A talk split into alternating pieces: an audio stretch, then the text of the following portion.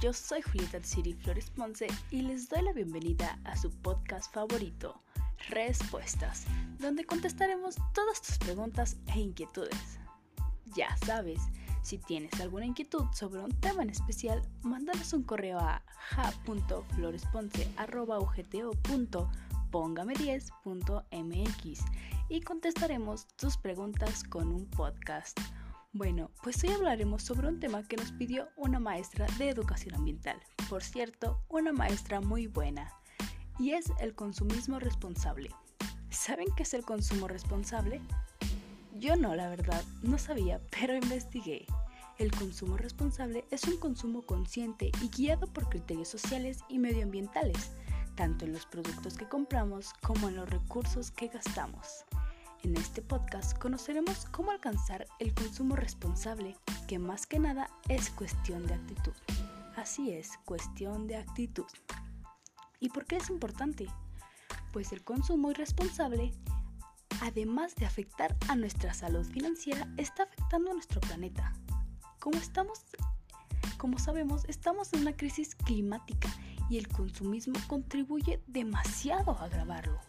Ser responsables a la hora de consumir es una gran clave para proteger a nuestro planeta. Aquí algunas razones para evitar el consumismo. Sí, las peores razones.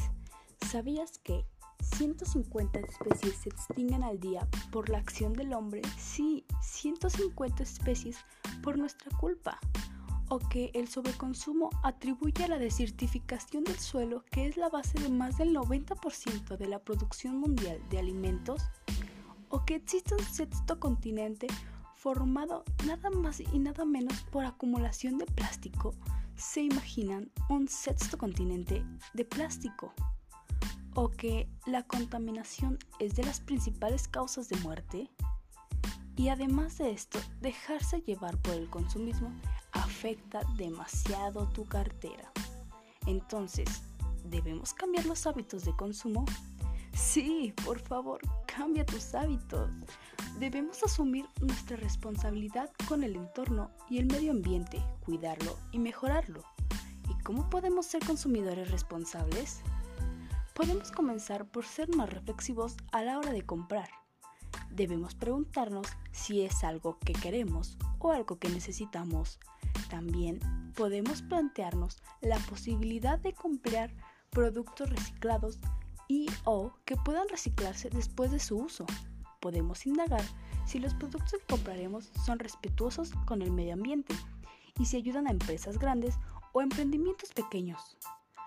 Y en la relación del consumo en casa es sencillo, podemos reducir el uso de energía eléctrica, el uso de agua y combustible, pues así ayudamos a nuestro planeta.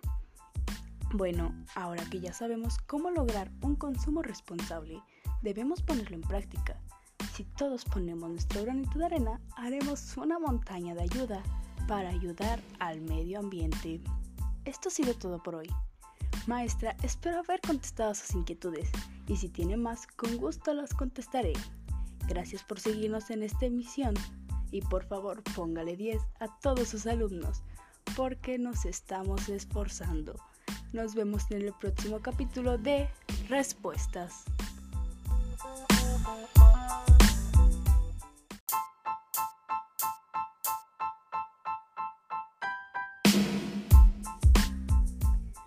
Hola, bienvenido a tu podcast favorito, Respuestas. El día de hoy hablaremos sobre la ética y el pensamiento ético en general. Bueno, comencemos. Como decíamos, en el presente curso hemos visto que la ética moral, bla bla bla bla bla bla bla bla bla.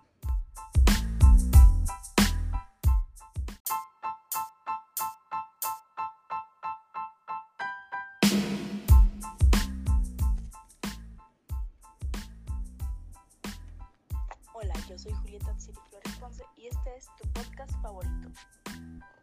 El día de hoy hablaremos sobre la ética. Como ya hemos visto en el curso, la ética y la moral no son lo mismo, aun y cuando son similares. La ética implica los valores morales del ser humano que le permiten relacionarse con su entorno y consigo mismo, mientras la moral se refiere a las costumbres y socialmente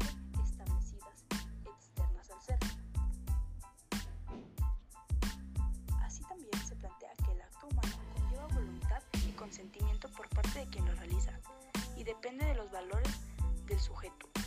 Dichos valores permitirán emitir juicios respecto a situaciones específicas, lo cual es llamado juicio ético, el cual puede ser subjetivo u objetivo, dependiendo de los criterios empleados.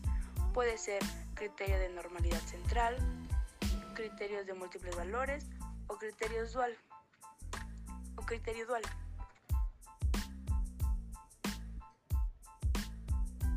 Partiendo del anterior, se sugiere ser objetivo, realizar jerarquías de valores tomando en cuenta nuestra propia naturaleza física, biológica, psíquica, social y espiritual.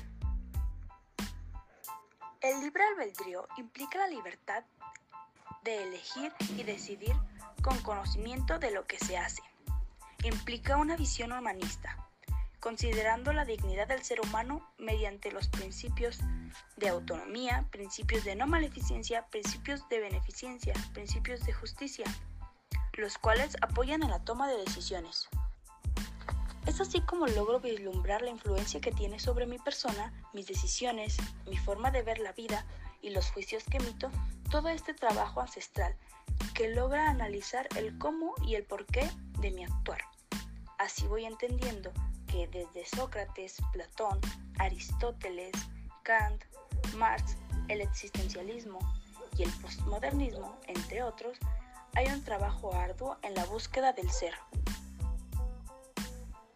Y logro aprender más sobre mí y sobre la influencia que ejercen las relaciones familiares, sociales, escolares, etc.